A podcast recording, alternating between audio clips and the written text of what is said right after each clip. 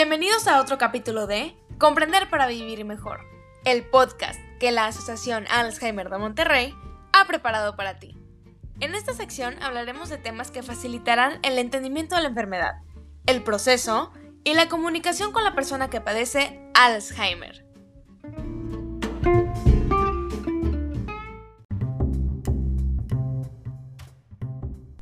Hola, soy la doctora Fabiola Tormes, médico geriatra y gerontóloga, y hoy les voy a platicar de un tema poco estudiado y poco investigado. De hecho, acabo de presentar una tesis la semana pasada sobre él y eh, está dentro de los conceptos de las residencias para adultos mayores. El tema es factores ambientales en pacientes con demencia institucionalizados y su comportamiento. ¿Qué estudié, qué medí y qué eh, pude identificar? Con esa tesis, con ese trabajo de investigación. Eh, resumidamente, la iluminación, cuando era adecuada, había menos casos de ansiedad, menos miedo, menos angustia y menos deambuleo eh, por parte del paciente. O sea, que es caminar de un lado a otro sin rumbo eh, todo el tiempo. ¿no?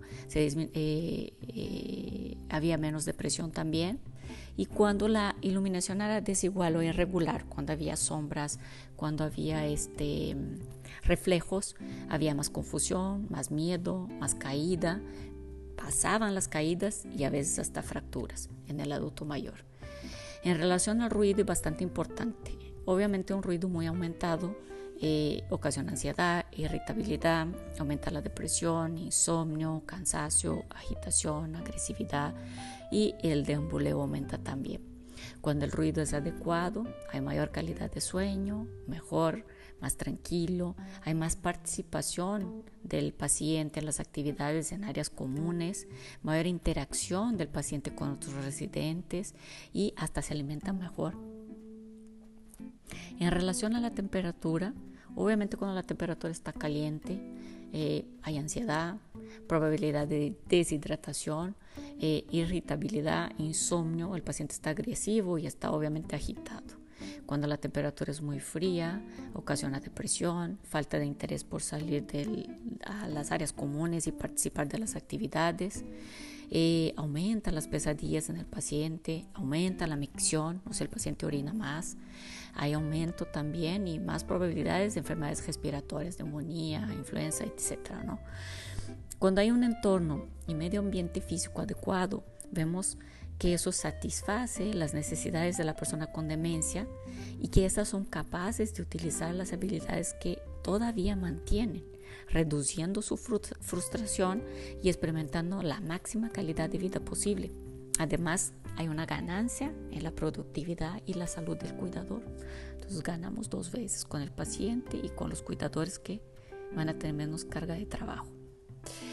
Eh, resalto mucho que cuando hay un cambio tan grande como es el sacar a tu familiar a un ambiente este, ajeno, a un ambiente que no es familiar, es de por sí muy traumático. Entonces tenemos que buscar de periodo que su recámara sea acogedora y sea lo más parecido a su hogar, la cama del paciente, los cuadros, las fotografías, la colcha, la almohada, tiene que ser acogedor, eh, tener su olor, eh, eh, tener sus cositas, ¿no? Que van a hacer que se sienta un poquito más con pertenencia y dueño de este lugar. En cuanto a las áreas comunes, lo que vamos a tratar de hacer es capacitar al personal que está ahí y hacer cambios eh, como en, la iluminación, por ejemplo, ahorita hay lámparas de 8 que son fluorescentes compactas y que no, no, no hacen reflejo, eh, hacen que las cores se vean más reales y, este, y que la luz se vea más natural. Entonces es bastante bueno porque no ocasiona lo que decía yo antes, sombras o reflejos que ocasionan miedo y a veces caen en los pacientes. En relación a la temperatura, siempre es bueno combinar la ventilación natural con la artificial. Si no es posible por el calor de Monterrey, entonces vamos a tener que mantener una ventilación artificial de 24 grados Celsius. ¿Ok? 24 grados es la temperatura ideal para un adulto mayor. Ellos siempre van a tener más frío que nosotros. Y en cuanto al ruido, utilizar paredes de espesor más grueso, con bloques especiales, ventanas de triple grosor para evitar el sonido de la calle hacia adentro, puertas también especiales más revestidas para aislar el sonido del exterior en las áreas abiertas y tratar de evitar que entren a la recámara y eh, en las áreas abiertas y comunes, evitar los gritos, las discusiones, las peleas, este, tratar de que la música sea instrumental, que sea tranquilo, que huela rico, que esté limpio. Todo eso va a dejar que el paciente se sienta tranquilo en un ambiente eh, propicio, adecuado y que va a mejorar mucho el bienestar y la calidad de vida de, del mismo. Este, termino el día de hoy con ese episodio. Me despido y hasta luego.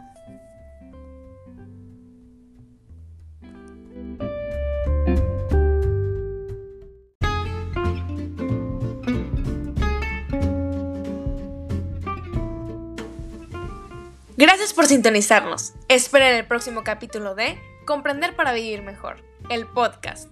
Si quieres saber más acerca de la Asociación Alzheimer de Monterrey, puedes consultar esta liga https dos puntos diagonal diagonal linktr.ee e diagonal alzmty. Este link también lo puedes encontrar en la descripción de nuestro podcast. Hasta pronto.